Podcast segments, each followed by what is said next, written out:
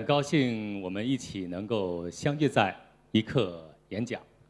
我不太了解今天我所面对的演讲的对象和群体，我会担心我是亲自龙藏语音大藏经录制工程总监，这我是一个习惯了预设各种问题和困难的人。那么今天我之所以能够站在这里跟大家一起来分享，啊，我的一点点的人生的经历。我给自己解决这一问题的答案是：说真话，说实话。因为真诚是我最强大、最有力的武器。真诚可以使我非常安心的能够，呃，站在这里。老实说，我不想成为大家眼里的什么成功的人呐、励志的人呐。我特别想把自己放在大堆里找不着，成为你们当中的一员，因为这是我最舒服的生存的状态。是的，我曾经是一名电视台的播音员、主持人。可是大家怎么也不会想到，口吃、阅读障碍症会和我会和我曾经的职业会有什么样的关联？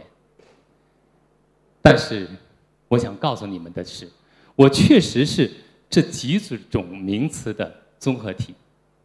稍有常识的人，大家一定会知道。口吃、阅读障碍症对于播音员、主持人这个职业来说，是一定会被 pass 掉的，是一定被说 no 的。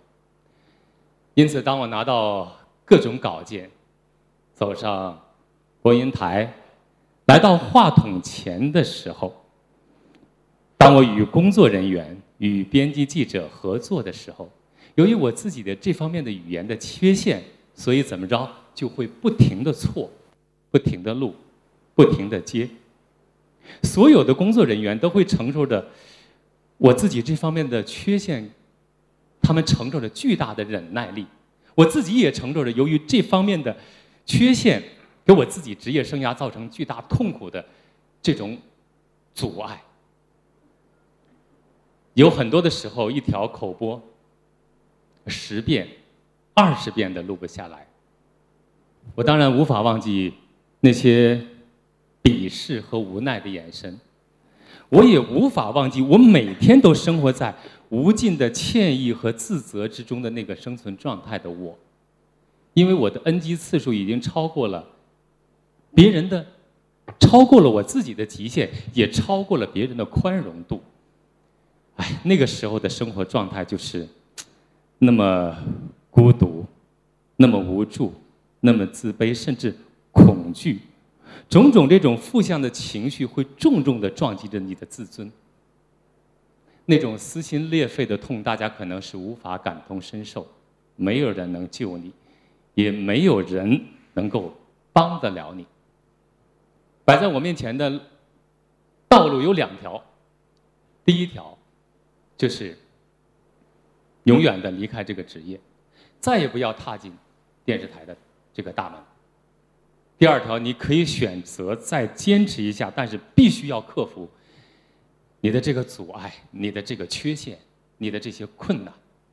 我是是一个很爱面子的人，当然选择坚持的理由似乎很简单，仅仅是为了那一丝丝丝的自尊和尊严。我每天都会很努力、很刻苦的背稿，但是面对自己的这个缺陷，还是束手无策，还是不能降低你的差错率。我每天、每夜、每时每刻都在思考：为什么会发生那么多的错误？为什么会有那么多的阻碍？为什么十遍、二十遍的录不下来？为什么不能够顺畅的表达？每天都有十万个为什么。当然，要想解决问题，你就要必须知道问题的原因、问题的答案和问题的结症。《楞严经》上，佛陀曾经对阿难说过这样的一句话：“发兵讨除，须知贼所在。然而自查自纠，谈何容易啊！”要想找到自己的那个困惑，要想找到自己的那个阻碍，要想找到自己的那个困难的点，我觉得，如同在大海里寻找一粒珍珠，如同在一望无际的沙漠里寻找一点点闪亮的钻石。很长一段时间，我不停的告诫自己，跟自己对话：林涵，你要细心一点，要耐心一点，要静心一点。似乎在某一年。某一月、某一日，甚至某一时，我的眼睛和我的心性突然变成了显微镜，变成了放大镜。于是，你的那个阻碍，你的那个困惑，你所有的那个缺陷，完全像海水退潮后的景象，便呈现在你的眼前。你可以把它们捡起来，放到桌面上，然后微笑着和他们商量。和他们对话，最重要的一点，要把他们看清楚，把他们看透。你会惊喜的发现，原来你所有的阻碍、你所有的困扰、你所有的那些缺陷，他们原来是具有共性的，是具有共同的属性。解决一，便可以突破万。我接下来的动作就是果断的把他们抓在手里，死死的不放。然后我会有强大的欲望，我会调动我身体里的每一个细胞、每个我身体里流淌的每一滴血，都会呼唤出巨大的能量。有强大的这种欲望，会在困扰我的那个点上、阻碍我的那个点上，一百次、一千次，甚至一万次的训练突破。这个时候，你的耳边可能会响起什么“坚韧不拔”了、“一美”这个“持之以恒”的这些溢美之词的时候，我会觉得很可笑，因为只有我自己才非常的清楚，突破后的那个黎明，和越过穷山崇山峻岭后的那条平坦笔直的大道，和本属于你自己的那份自尊。于是，我会像阿甘一样。日复一日，年复一年的，在阻碍我的那个点上，困扰我的那个点上，千锤百炼。我特别想跟大家分享的是，原来真的可以变化，真的可以进步，真的是可以改变，直至你会变得优秀、出色。甚至是杰出，即便被医学界定义为顽疾的那个口吃阅读障碍症、抑郁症，那又如何呢？经过了这样的一个人生阶段，我似乎我的人生翻开了崭新的一页，我告别了曾经的那个我。我与曾经的那个我相比，我具备了两种思考问题和解决问题的能力。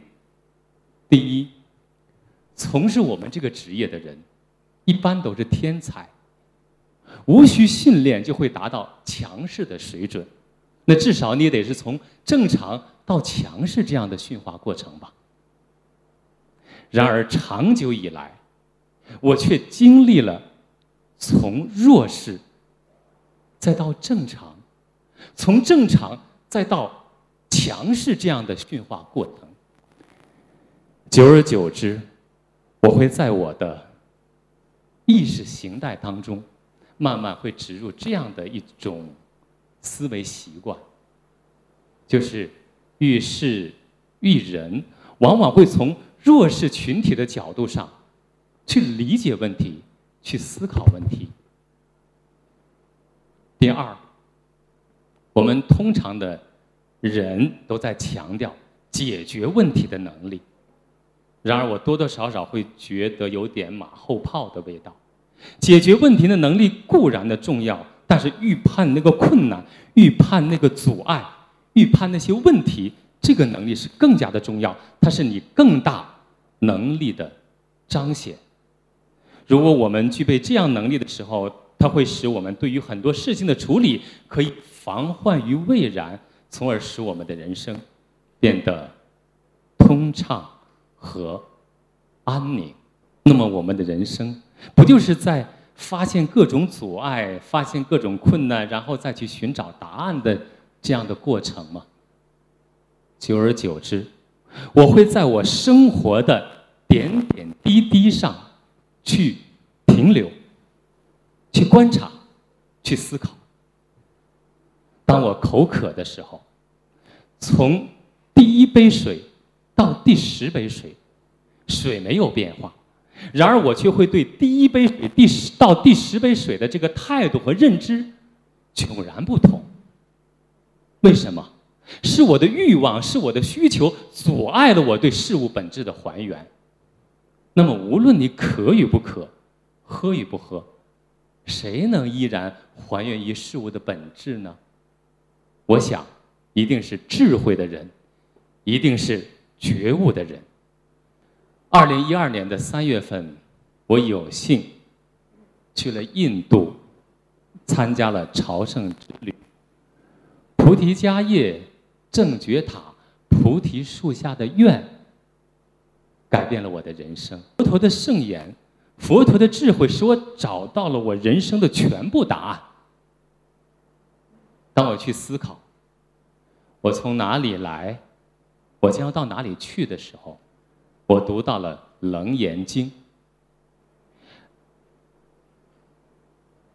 当我在思考痛苦之源、解脱之道的时候，我读到了《无量寿经》。当我想了知人类顶级智慧的时候，我会去读《法华经》。当我在寻找我今生社会责任的时候，我读到了《地藏经》和《普贤行愿品》。我们的人生不就是在寻找各种答案，并且走在征程上的这样的过程吗？不管你信还是不信，找与不找，八万四千种答案它就在那里。佛陀的经典就在那里，它就是佛陀的智慧总集《大藏经》。我是一名语言工作者，我的专业和我的信仰相结合。这当然是属于我的社会责任。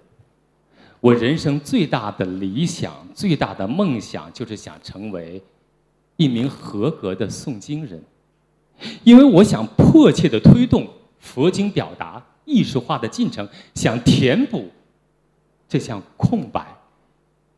佛经表达艺术化，可以帮助我们大家，帮助我们在座的各位，我们所有的有情众生，更好的理解。佛陀的智慧，佛陀的圣言，佛经表达艺术化的意义，就是可以帮助我们大家一起来修行。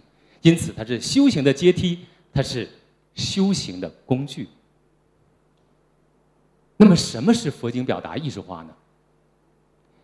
前几年我去我的朋友家去做客，看到了这样一幅美丽的画面。一座巍峨雄壮、洁白如玉的巨大的冰山，屹立在湛蓝色的海平面上。海平面以下四分之三的底座是支撑这座美丽冰山的根本。由此我想，佛经表达艺术化，如果那个四分之三的底座是根基、是理解、是修行的话。那么佛经呈现出的美丽与夺目，会是那样的自然而然。我是谁？我是诵经人，更是凡夫。我的名字叫李海。谢谢大家。